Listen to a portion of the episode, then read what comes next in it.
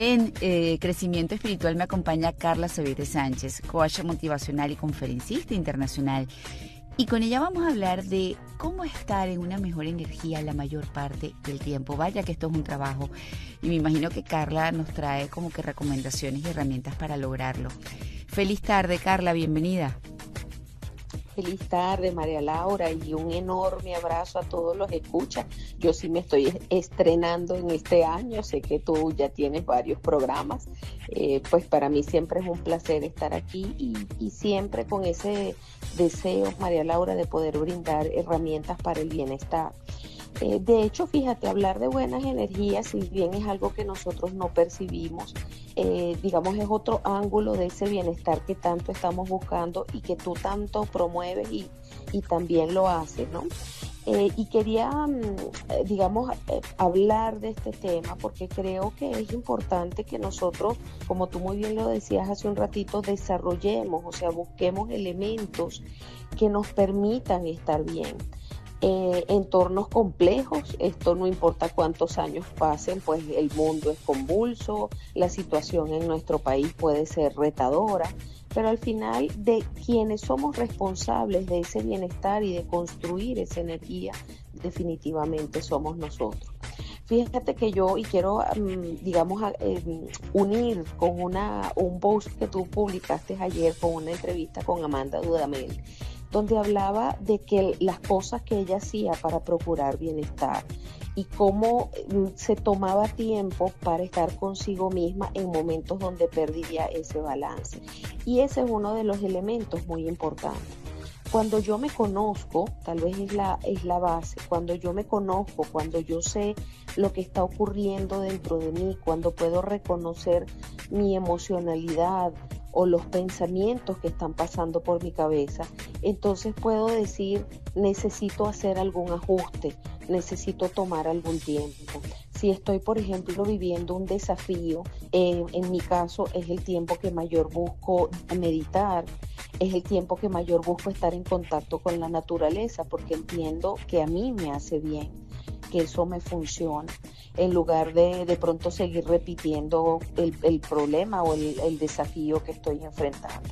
Entonces, esto se trata de, y sé que muchas personas tienen, digamos, buenas intenciones al principio del año, aunque parece que ya el, mes ya está casi terminando y ya estamos corriendo y en otra cosa.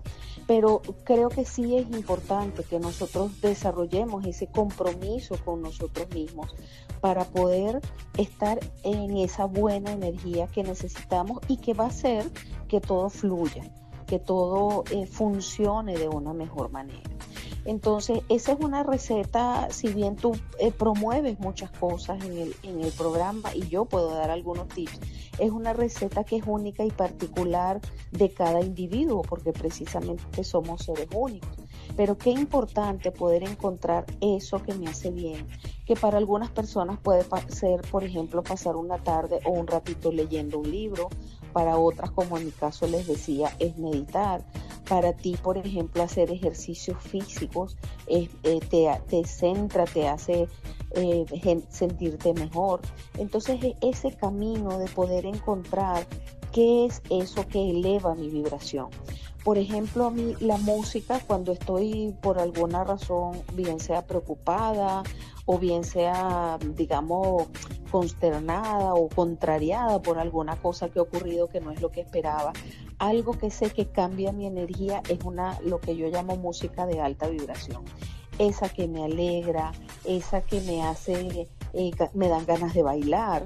Entonces, e, es ir buscando cada uno de nosotros cuáles son esas prácticas que me hacen sentir bien y agregarlas a mi cotidianidad de tal manera que yo no espere que algo externo, digamos malo o desafortunado ocurra para yo recurrir a ello, sino en la medida en que yo lo hago un hábito, en que incorporo eso como una forma de vida, entonces voy a estar, como decía el, el, título pues de esta sección para hoy, la mayor cantidad de tiempo posible en esa buena energía que hace que por una parte yo me sienta bien y por otra parte que todas las cosas fluyan. A ver, Carla, eh, y yo voy a agregar algo, aunque aquí la experta eres tú, o sea, no se trata de tener un optimismo no justificado Se trata de entender que si nos mantenemos este, con la mejor energía, que para mí se traduce eh, con los mejores pensamientos y con bienestar emocional, en esa medida nuestro cuerpo también va a estar más saludable. No terminamos de entender, parece mentira, que eh, nuestra mente es el control del cuerpo, es ese control remoto que este, lo determina todo y que si nosotros estamos bien emocionalmente, nuestro cuerpo también lo estará. ¿Por qué? Porque toda la bioquímica del cuerpo se altera con un simple pensamiento. Entonces la salud empieza y está determinada casi en un 100% por esos pensamientos. Por supuesto también con lo que comemos, ¿no? Porque definitivamente podemos dañar o no con eso que nosotros ingerimos, con lo que metemos por la boca y por lo que sacamos por la boca, como digo yo. Absolutamente. Fíjate, María Laura, yo no sé si tú has hablado de esto al, eh, en tu programa. Hay una nueva rama de la ciencia que se llama epigenética. Total.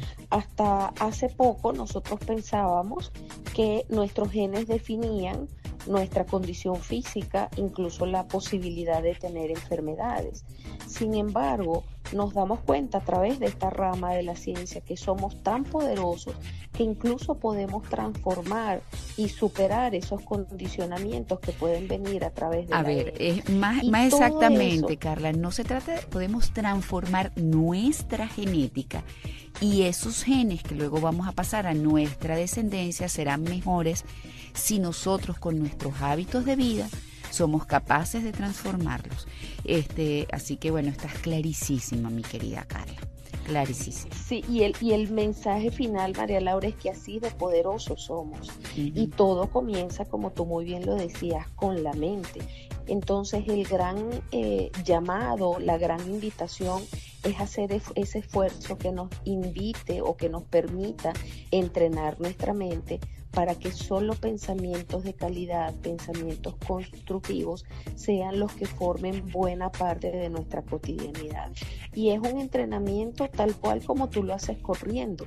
Es como la mente es como un músculo que hay que entrenar para que no esté desbocada y que se deje llevar por ese colectivo que a veces es tan negativo y tan así así es. Bueno, muchísimas gracias a mi querida invitada en Crecimiento Espiritual, Carla Cebede Sánchez, coach motivacional y conferencista internacional. Pueden encontrarla en todas sus redes como arroba Carla A. de Sánchez, Carla de Sánchez, Carla de Sánchez, Carla de Sánchez, Carla de Sánchez, Carla de Sánchez.